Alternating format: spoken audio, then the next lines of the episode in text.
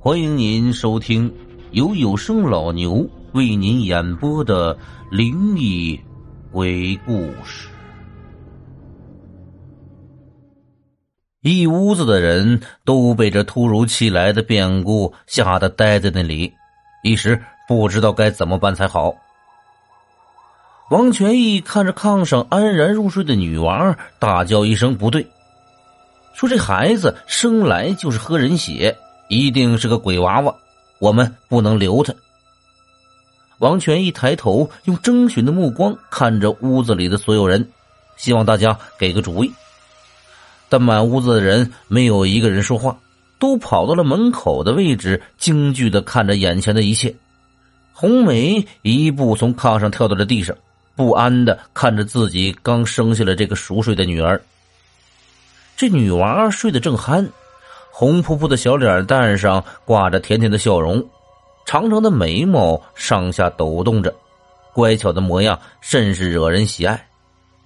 红梅怎么也不敢相信眼前的这一切，擦拭着腮边的泪水，悲泣的看着自己的丈夫：“这是我们的孩子，怎么就会喝人血了呢？当家的，你快想想办法啊，救救我们的孩子吧！”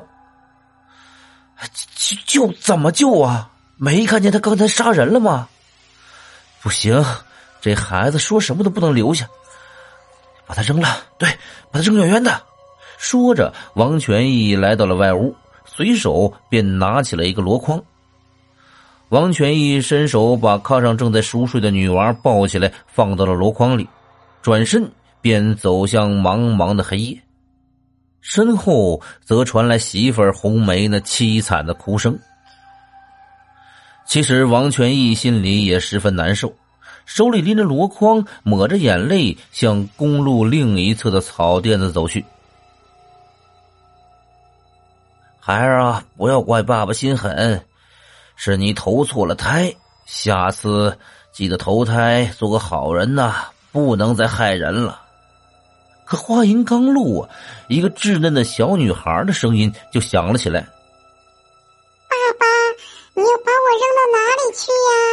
我还不会走路呢，嘿嘿。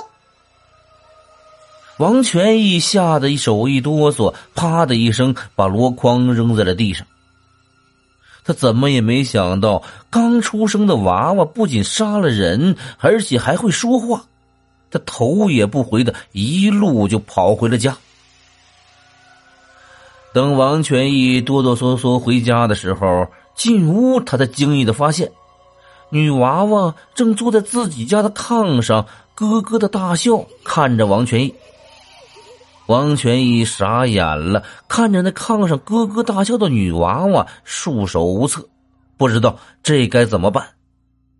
爸爸，你们别想扔掉我，我是你们的女儿。你们在哪里，我就在哪里。说完，那女孩自顾自的四仰八叉的躺在炕上。闭上眼睛，又很享受的睡着了。